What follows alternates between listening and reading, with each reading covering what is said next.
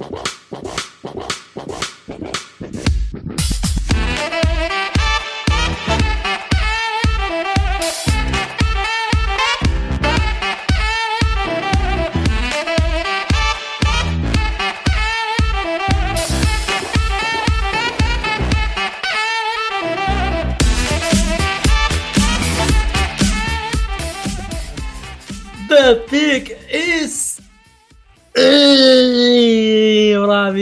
Estamos de volta esse podcast maravilhoso, aberto para todo mundo.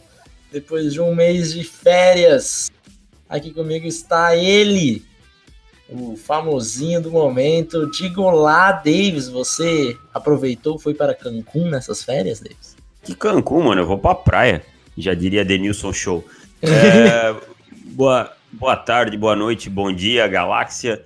Eu quero saber que história é essa de famosinho do momento. Aonde que eu sou famoso agora? Eu não me lembro ter, ter me visto nenhuma vez na tela da ESPN, ao contrário do senhor que já mostrou sua bela face por lá. É que agora você assumiu o cargo de co-host do Pro Football com todos os méritos. Então agora você está famosinho, agora você é o Eduardo Micelli de Florianópolis. Que Florianópolis, mano? Florianópolis é longe pra caramba daqui. Mas é, estamos trabalhando muito nessa, nessa, nessa intertemporada, agora também com o NFL, né? Mais firme. Mas saudade, cara, saudade do, do podcast aberto do, On The Clock. Sempre, sempre especial. É, a gente ficou de fora, para quem não é assinante, parece que nós ficamos de férias, né? A gente ficou aqui gravando todas as semanas sobre pro, pro, pros, pros podcasts exclusivos para assinantes. Inclusive dois podcasts por semana nessa, nessas últimas, nesses últimos dias.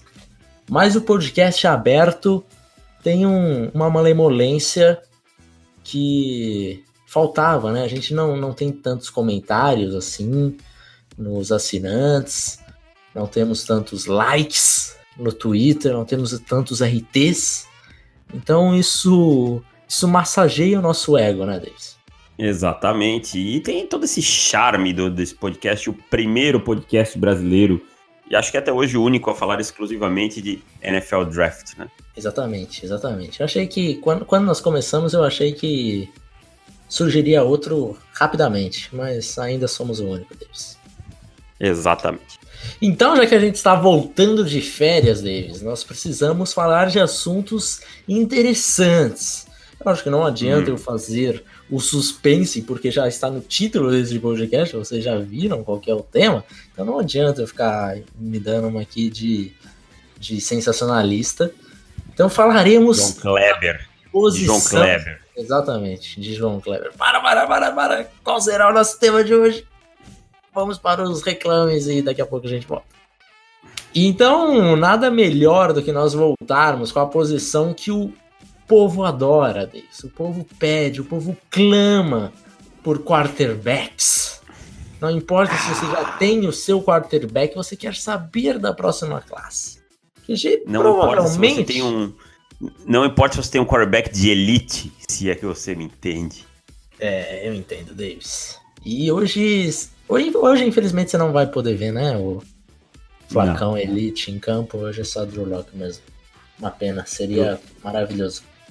Mas nos momentos que o Drew Locke não estiver em campo, vai estar Kevin Hogan. Olha só que momento especial. Maravilhoso. Kevin é. Hogan começa, o Ripken deve jogar quarto período?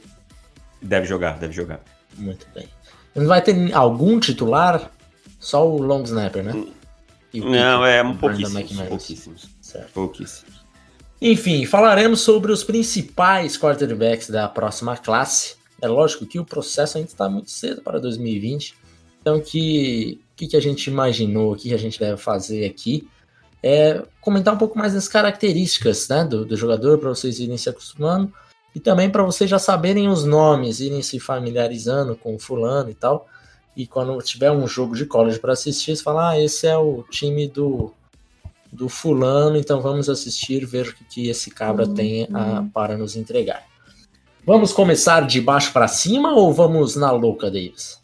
Ah, eu prefiro sempre de baixo para cima. Acho mais atraente essa forma de construção. Certo. É, vou começar um quarterback que a gente vai ter pouquíssima coisa para falar dele, mas que é um, um cara importante pro processo, que é o Jacob Eason, né, quarterback de, de Washington, dos Huskies. Ele que tinha ido para, para Georgia, é, quarterback cinco estrelas também, foi para Georgia, acabou se transferindo porque perdeu a posição para o Jake Fromm. Machucou, né? Ele machucou e aí perdeu, perdeu a posição. O Jake Fromm tomou a posição e ele não voltou mais. Foi isso, né? Exatamente. Mas ele, ele não joga desde 2016. Então, é. assim, é uma situação que a gente tem pouco tape dele, tem o primeiro ano dele. Então tem pouca coisa para se falar do Iso, mas é um dos é, principais quarterbacks para a classe. Porém, de tudo que eu vi de 2016, e daqui é, pegar um pouquinho pesado com ele, porque primeiro ano dele, então dá para dá para desconsiderar muita coisa. Mas eu acho que é um quarterback que não vai se justificar os, as cinco estrelinhas nele quando ele foi recrutado. Então, cara, ele vai jogar em Washington, que é um bom time, né? Que uhum. vai substituir um, uma lenda do college, é, Jake Brownie, né? Aquela, aquele mitológico quarterback, conseguia destruir tudo. Mas eu também eu concordo com você. Eu acho que, assim, ele é um quarterback sistêmico que, que consegue executar o suficiente para o college football, sabe?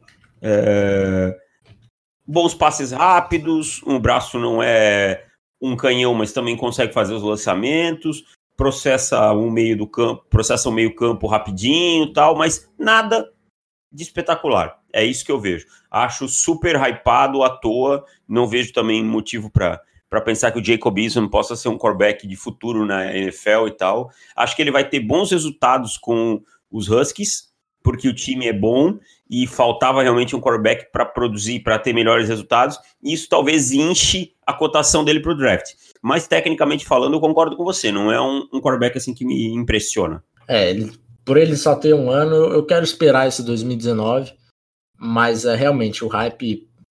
Até se você for ver, sei lá, é, o Draft Network, coloca ele como quinto QB da classe nesse momento. E acho que não conseguirá chegar nesse ponto no final de abril. Né? Acho que teremos outros quarterbacks aí que, que passaram ele na frente. Mas é, é isso, é um quarterback que vocês. É, é bom olhar, porque nunca se sabe, né? Por enquanto, o que, eu, que nós temos de informação, eu fiz o, a prévia de Washington, né? Então eu acabei acompanhando mais já, já li algumas notícias do training, do training, training camp deles, do Spring Game e tal. E as coisas não parecem muito bem para Jacob Eason. Então, Sério? Lá que... em Washington? Aham. Uhum. Não que ele é, não seja o titular, nem nada do tipo, mas parece que ele tá, tá faltando confiança pro garoto. O que, também, o que também não é incomum, né? O cara tá sem jogar basicamente há três anos, né? Uhum. Dois anos fora, volta agora. Fora lesão, exato. É, demora um pouco a tirar ferrugem, a, a criar confiança para arriscar, esse tipo de coisa. Então, assim. Mas é aquilo, isso... né, cara? É, é, aquilo, eu acho que é, é o melhor dos mundos para ele, porque ele tá saindo de Georgia, de, um, de uma universidade da SEC, tá indo da Pac-12, que é muito mais. As, as defesas, teoricamente, são muito mais acessíveis. Principalmente porque você tem é, menos pass rushers no sentido de Pac-12, na maioria das vezes os times jogam em bare front e é, é mais tranquilo, né, nesse caso. Então, pode ser que esse ano ele, espero que ele consiga ter essa confiança é, e ganhar, porque eu gosto bastante do, dos Huskies, então estarei torcendo pelo Wilson, apesar de não botar muita confiança. É. Essa, que, essa questão de enfrentar menos pass rushers é importante, né? É, só que também fica aquela coisa, como ele se comportará frente a blitz, vai ficar sempre aquela suspeita, né? Menos uhum. edge rushers, menos blitzers, qual é, qual é a sua capacidade real de jogar ante a pressão, então tudo isso deve pesar também na avaliação. Eu, eu se eu pudesse é, hoje projetar, eu colocaria ele como um quarterback de rounds intermediários, assim, tipo quarto, quinto round, sabe? Um cara com é. potencial para isso aí. Uhum. É, o que a gente tem hoje é só potencial, né? Se é. me dessem isso para falar, ó, esse é o seu jogador, é, eu não draftaria. Então a gente vive com o potencial dele, vamos ver se, se ele consegue evoluir. Então vamos passar para o próximo. Agora vamos para o, o quarterback que venceu a batalha e fez que, que, com que Jacob, Jacob Eason mudasse, transferisse para Washington. Estamos falando de Jake Fromm, quarterback de Georgia, 6'2", 225 libras. Ah, por onde começar? Eu, que, eu queria. Eu Sabe vou que eu ser acho, ousado. Eu vou ser ousado. Vou, vou defini-lo com uma palavra e você me diga o que você acha. Covarde. Covarde. É...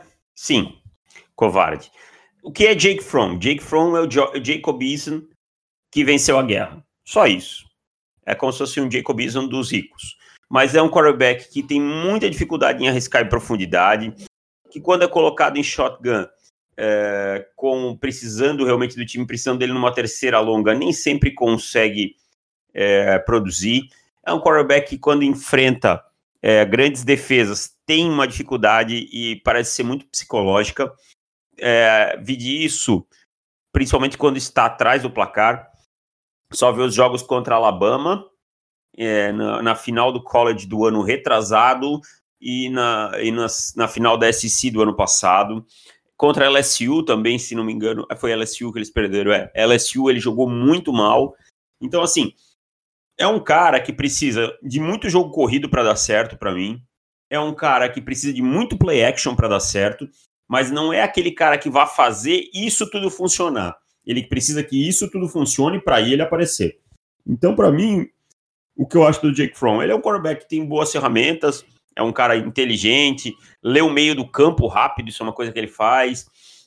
É um cara que pré-snap consegue fazer algumas identificações e tal, mas é um cara que, quando colocado sob pressão, tanto pressão dentro de campo, pressão de, de adversários, de, do pass rush, quanto a pressão psicológica, é um cara que não se garante. Então, e isso é uma característica que dificilmente o cara vai conseguir ter sucesso na NFL com esses problemas. Então, assim, eu, eu particularmente não sou um grande fã de Jake Fromm. Para mim é um jogador também de rounds medianos.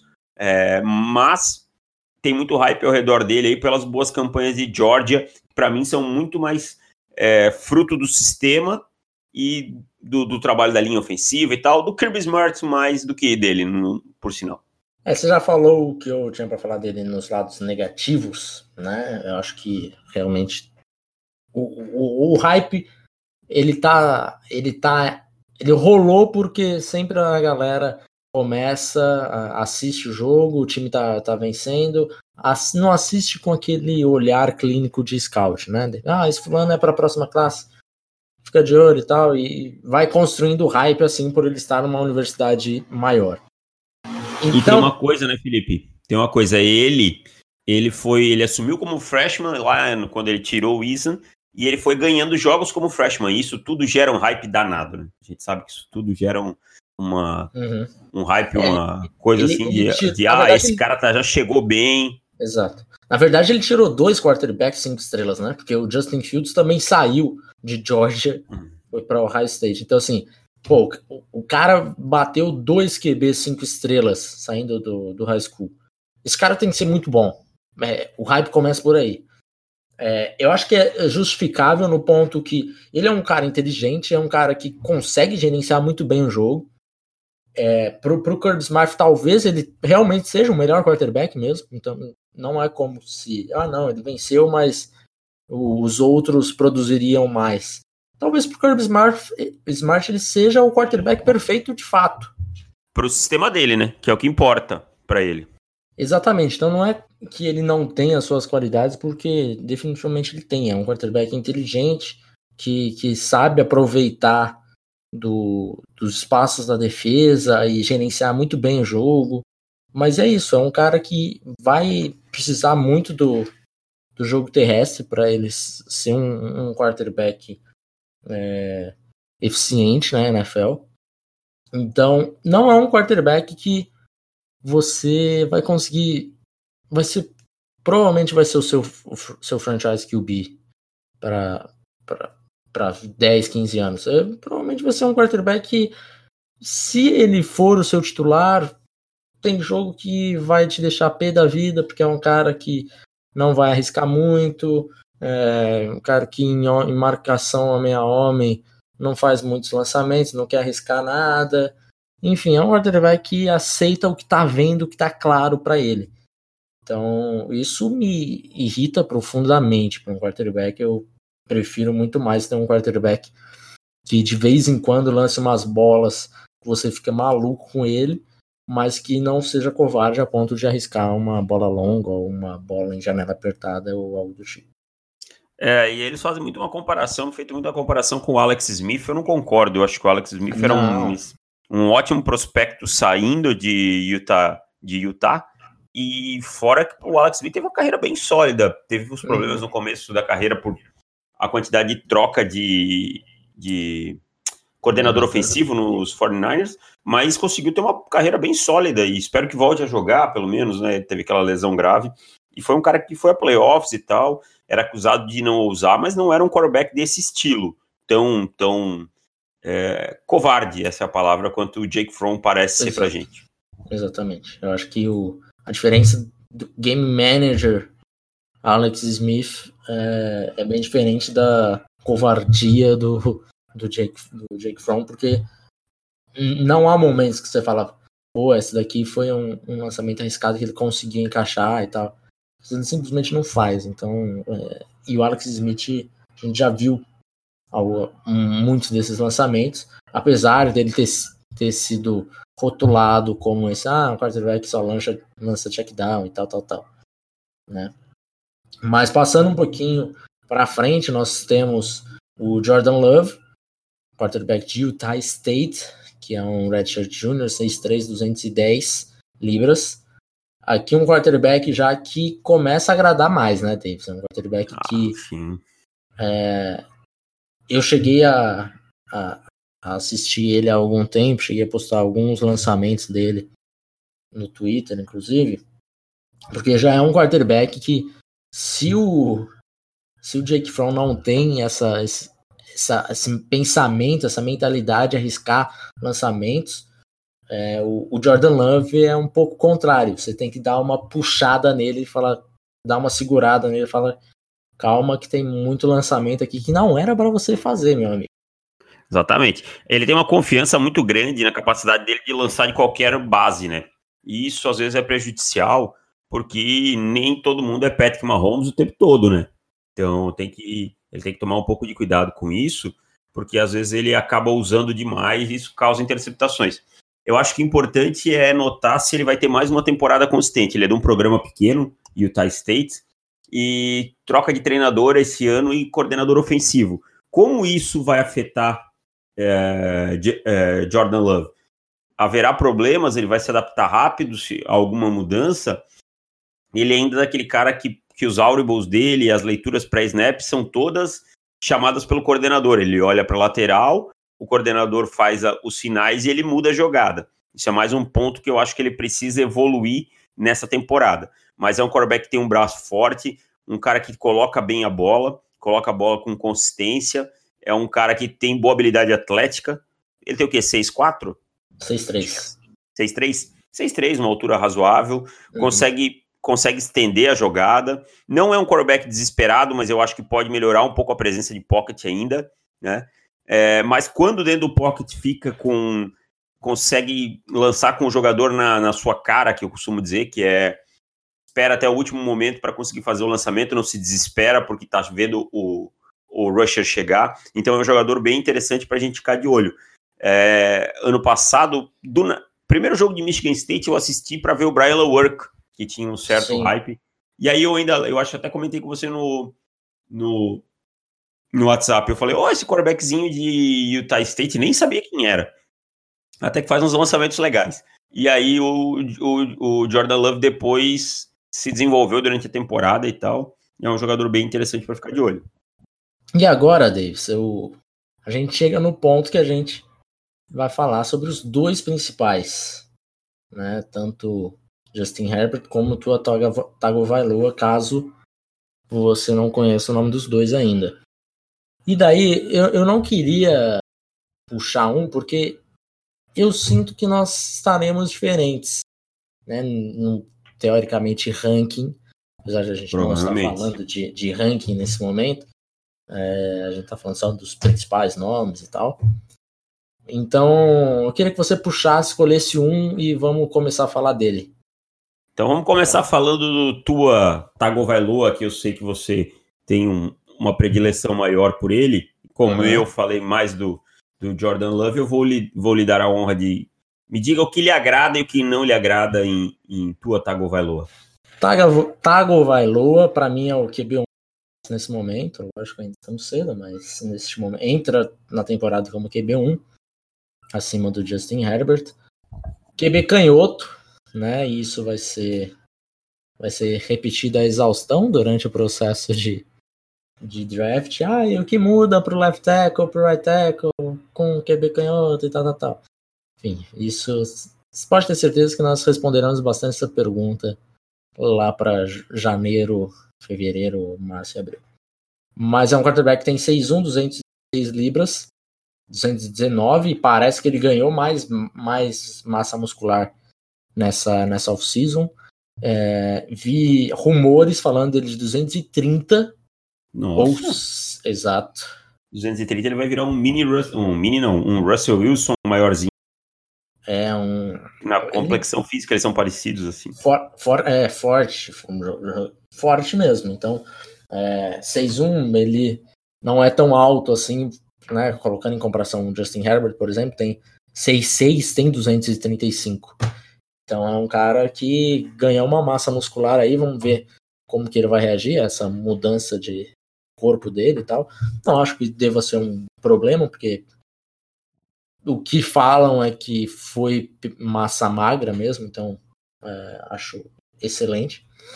Eu acho que o, o Tua ele é um cara que tem uma presença e um controle de pocket muito acima da média é um cara que consegue escalar aí para lateral, pocket, mantendo a cabeça levantada, olhando sempre o fundo do campo. E eu acho isso uma das suas maiores qualidades nesse momento. Eu vi algumas pessoas criticando isso, não entendi o motivo, porque tudo que eu, que eu assisti dele me, me agradou bastante. Eu vi bastante jogos até do Tua. É, algo que precisa ser melhorado nele, né, em relação ao pocket, acho que é o Pocket Poise. Ou seja, no momento que ele está fazendo o lançamento e tem algum defensor chegando próximo dele. Eu acho que ele se desespera um pouquinho cedo demais e daí a precisão dele cai bastante.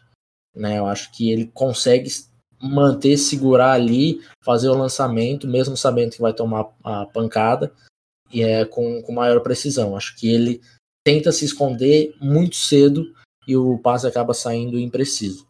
Lembrando que o Tua é um, um que é basicamente uma temporada só.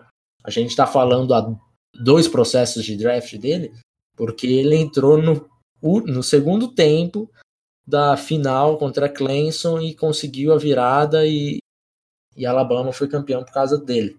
Contra a Georgia. Georgia, exato. Então, assim, é, realmente essa. Parece que ele já está há mais tempo, parece que ele tem mais experiência e tal, mas é realmente ele tem um ano só. É um true sophomore. Então, de fato, o que ele apresentou nesse ano, eu acho que já é bastante acima de, inclusive, outros quarterbacks que nós já vimos saindo para o draft, tal, até desse ano mesmo, em comparação com alguns é, dessa, dessa classe de 2019. Fora que ele tem um canhão no braço, né? Tem um braço muito forte, né? eu não, eu, eu, eu não, não sei se eu chamaria de canhão. Eu, eu Mas a que... colocação da bola dele é, é boa, cara. Sim, o, eu acho que esse é um dos principais pontos dele que que ele a, a, principal principal qualidade dele junto com a presença de poste que eu gosto bastante são é, essas bolas, esse, esse ball placement.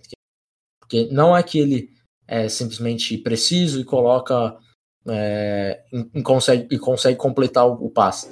Ele consegue colocar o passe numa posição muito boa para o wide receiver, ganhar jardas depois da recepção, é, ou numa forma que proteja o seu wide receiver.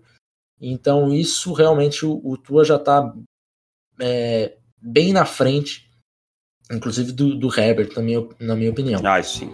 Eu tenho um, um, um problema, problema não, uma, uma questão com ele, uma dúvida, que os seus jogos ruins foram contra boas defesas.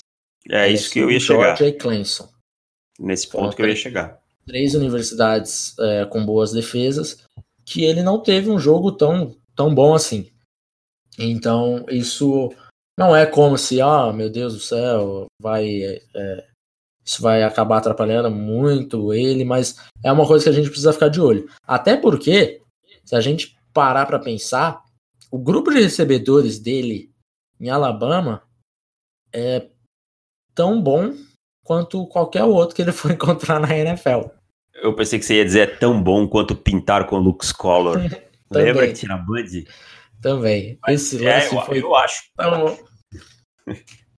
Eu acho, por exemplo, que não fica muito a dever, não, cara. Há uma, nenhum time, há muitos times da NFL. Você tem lá Ruggs, Smith e Jerry Judy.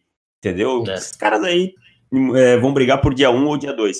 Mas é, eu concordo com você, a questão tua principal é essa. Eu não tenho tanto esse amor pela presença de pocket dele.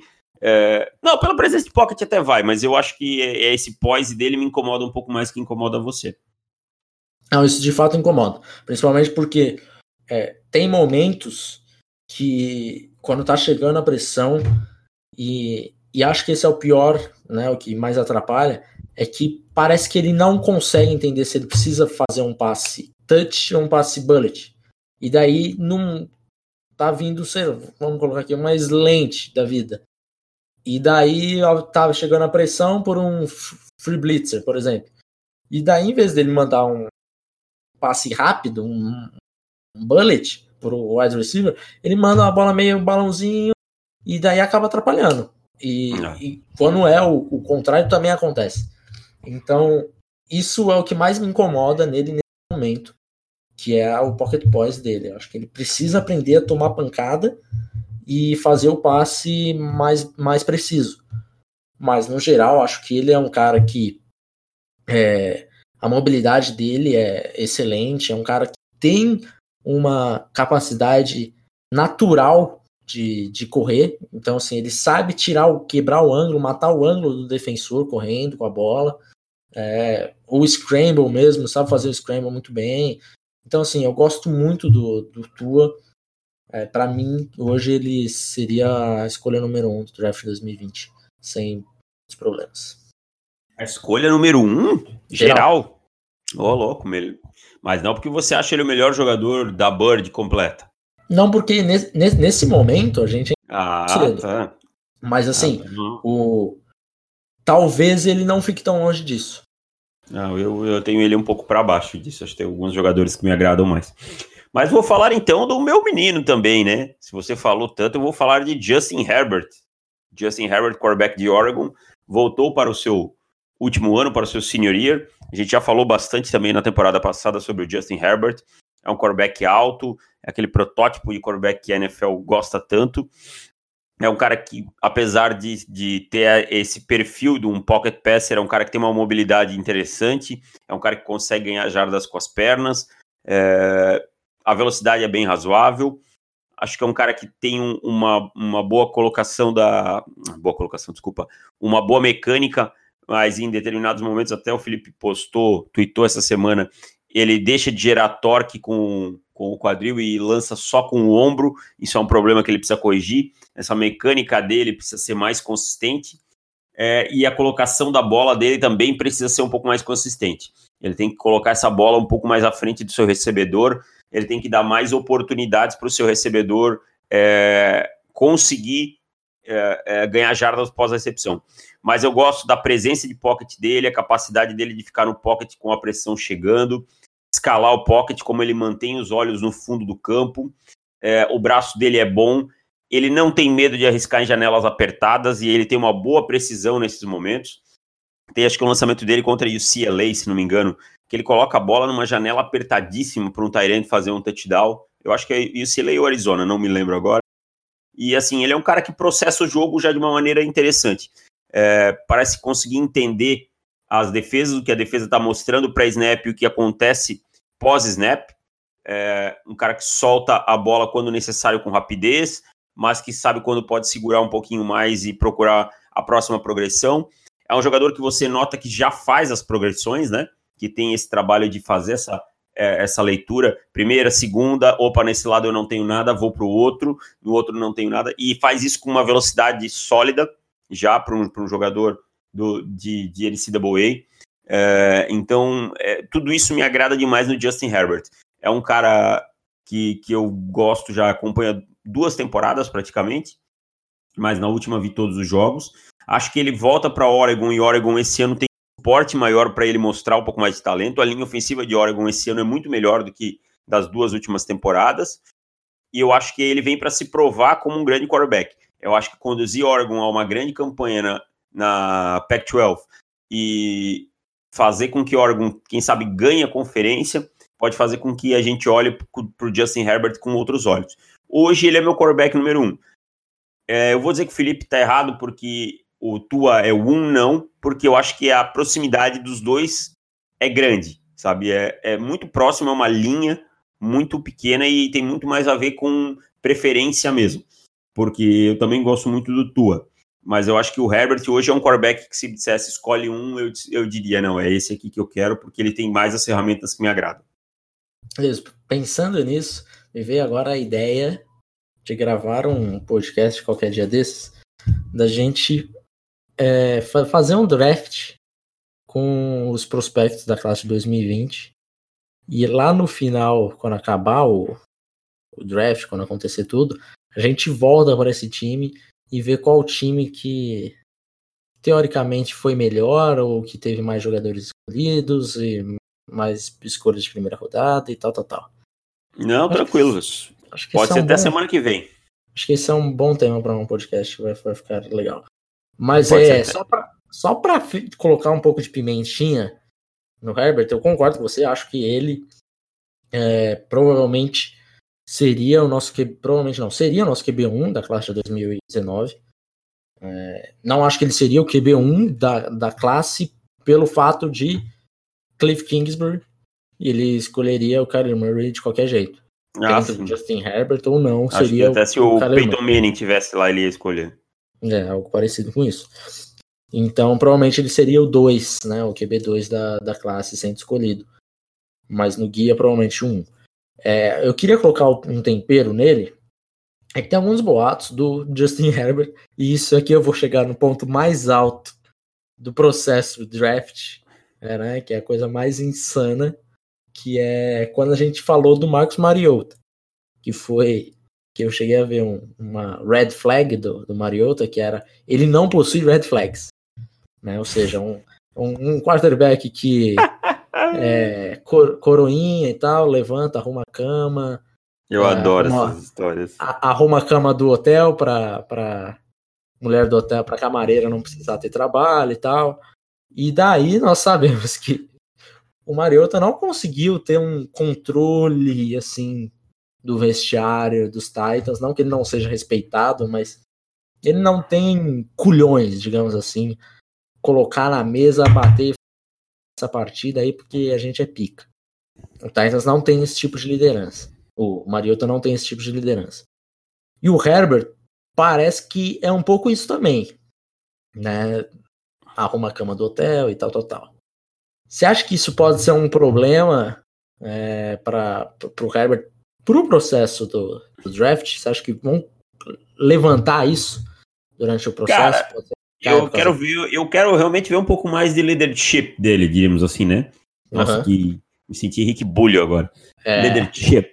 É, de, de, de, liderança dele, de, de, como ele comanda o time, e é aquilo que eu falei. Às vezes tem jogadores que são mais calados mesmo, e é da personalidade, e que exercem uma liderança de forma diferente.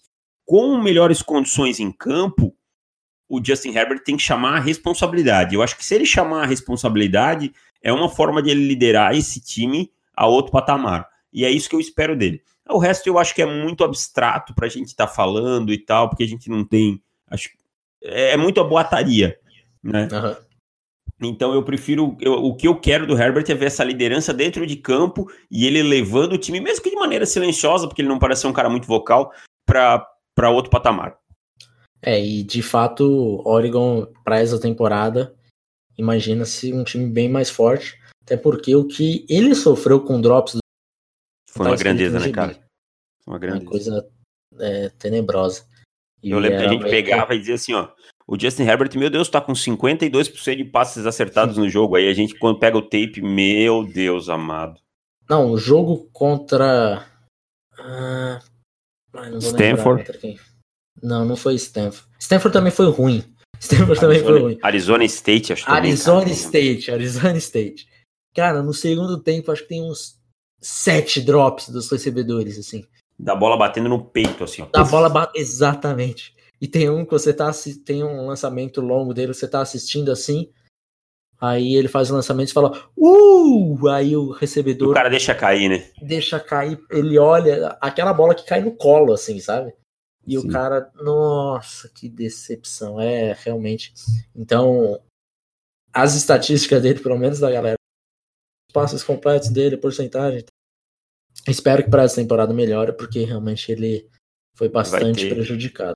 Ele vai ter uma arma na red zone muito importante lá, que é o Juan Johnson, que veio de Penn State, que é um, um wide receiver grande e meio acrobático, assim, que, que pode ser um cara que vai, vai render frutos com ele. Uhum. Fechamos por aqui, Davis. Você quer mandar um recado? Fechamos por aqui, cara. Quero agradecer quem esteve de volta conosco nesse primeiro podcast. Dizer que é só o primeiro, que agora não paramos mais até o pós-draft, né? Então, hum. é, dizer que é um prazer estar de volta gravando esse podcast que eu amo tanto. E sigam conosco nesse processo que está começando. Dia 24 tem a rodada zero do draft, diríamos assim. Então, estaremos juntos já, já, A partir de agora estaremos juntos toda semana, toda sexta-feira. Venha conosco nessa nave louca chamada Draft da NFL. Ter a Via Láctea, estrada tão bonita. É, garoto. Falou, pessoal. Um abraço e boa NFL para vocês que agora. Agora começou entre aspas, né? Não começou. Começou. Mas assim, é aquela analogia que o Kurt fez muito bem, que ele é ótimo fazendo analogias, assim como você. Ele falou: é como você está morrendo de sede, te dão uma cerveja sem álcool. É lógico, você não vai reclamar até dar o primeiro gole. Depois que você é. dá o primeiro gole, você fala: ah, tá bom, vou esperar chegar com álcool. É isso aí. É eu vendo o Joe Flaco. Exatamente. Um abraço e até mais. Até mais. Tchau.